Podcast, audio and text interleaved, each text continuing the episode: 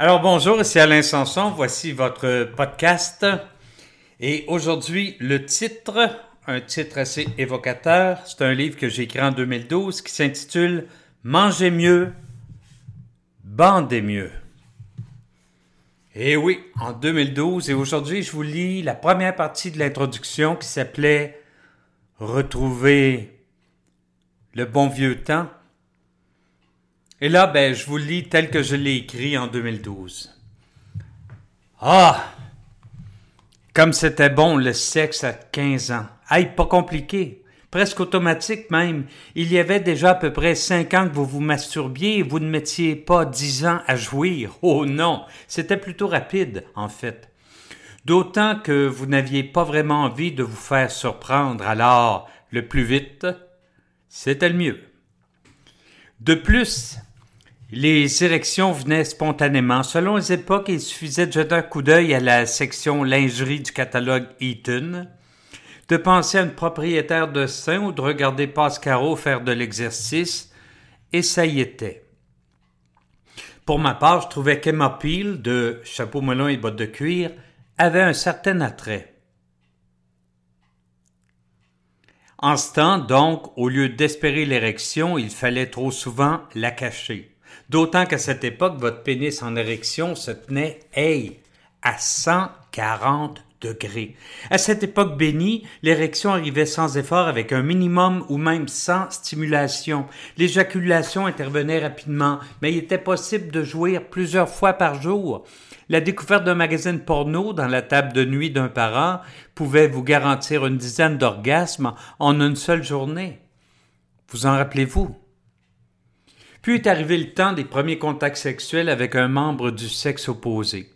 C'était bien avant que vous vous sentiez anxieux avant la performance. Bien avant que vous voyiez un rapprochement sexuel comme un examen final. Il suffisait de toucher un sein et vous étiez prêt à l'escalader. Sans tenir compte du désir de votre partenaire, non. Vous aviez des besoins à combler et votre pénis était toujours prêt. À l'époque, il faut l'avouer, vous ne preniez pas trop de temps à jouir, mais en moins de deux, vous étiez prêt à remettre ça. Et là, votre compagne pouvait peut-être jouir aussi, mais était-ce vraiment important? Pour votre part? Ben là, vous étiez repu. Le temps a passé. Les années ont passé. Vous vous rappelez cette époque avec nostalgie et, sans vouloir y retourner, vous aimeriez retrouver ce que vous en avez conservé comme souvenir, désir instantané, érection rapide, capacité à jouir, etc. Naturellement, vous aimeriez retourner en arrière, mais avec ce que vous savez aujourd'hui. Retrouver vos capacités d'antan sans voir à revivre vos erreurs de jeunesse. Ben, j'ai une bonne nouvelle pour vous. Dans une certaine mesure, c'est possible. Et c'est ce que ce livre va vous démontrer. Au fil des ans, vous avez tenu pour acquis une dégradation de vos facultés sexuelles que vous pouvez pourtant enrayer. Vous n'avez pas à vous contenter de ce que vous vivez actuellement. Vous n'avez pas à craindre que l'érection tant attendue ne se manifeste pas. Vous n'avez pas à redouter d'être incapable de jouir. Plus encore, vous n'avez pas à accepter le fait que vous n'ayez plus aucun désir. C'est par dépit que vous en êtes arrivé là, par dépit et à force de penser que c'était normal, avec l'âge. Et parlons-en de l'âge. Parce que ce concept vous a amené à accepter l'inacceptable. Quand vous aviez 10 ans, on était vieux à 60. Il était normal de tirer un trait sur sa sexualité à 50 ans. Le temps avait fait son œuvre. Il nous restait à nous bercer sur le perron en attendant la mort. À cette époque, le sexe n'était pas récréatif, il servait à faire des enfants. Et qui aurait songé à faire des enfants à l'aube de la mort? Ça n'aurait pas été sérieux. Si vous êtes une conjointe feuilletant ce livre, et en passant, ce sont surtout les conjointes qui, les conjointes qui achètent ce livre. Ce qui précède peut soit vous plonger dans les fantasmes, soit vous faire vivre la pire des craintes. Il se peut que vous soyez ravi du fait que votre conjoint ne vous approche plus de peur qu'il ne soit pas capable de se rendre au bout de son désir. Il se peut même que cette incapacité vous soit agréable parce qu'en renonçant à sa vie sexuelle, il vous a finalement foutu la paix. Si tel est le cas, ben ce livre et pas pour vous.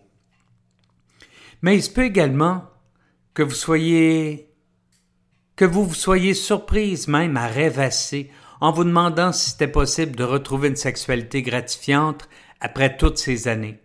Si tel est le cas, et même si c'est à votre conjoint que je parlerai tout au long de ce livre, procurez-vous ce livre et laissez-le traîner à la maison. Qui sait ce qu'il pourrait vous rapporter en plaisir, en jeunesse retrouvée et en satisfaction amoureuse. Car en mettant de côté la sexualité, c'est un pan important de notre vie à deux qu'on abandonne. On accepte de voir diminuer le niveau d'intimité, on accepte de perdre un peu de complicité, on accepte également de voir s'étioler le plaisir d'être ensemble alors que souvent les limites qu'on s'impose sont tout à fait artificielles. Il n'y a pas d'âge pour cesser d'être actif sexuellement. Alors, que diriez-vous, monsieur, de retrouver cette flamme qui vous a jadis animé, que diriez-vous de retrouver le plaisir de faire jouir et de jouir auprès de l'être aimé? Pour ce faire, je vais, tout au long de ce livre, vous offrir dix outils pour retrouver ce que vous êtes encore dans vos fantasmes. Nous en profiterons également, chemin faisant, pour détruire certains mythes qui vous empêchent peut-être de mieux profiter de la vie et de tout ce que votre sexualité peut encore vous offrir.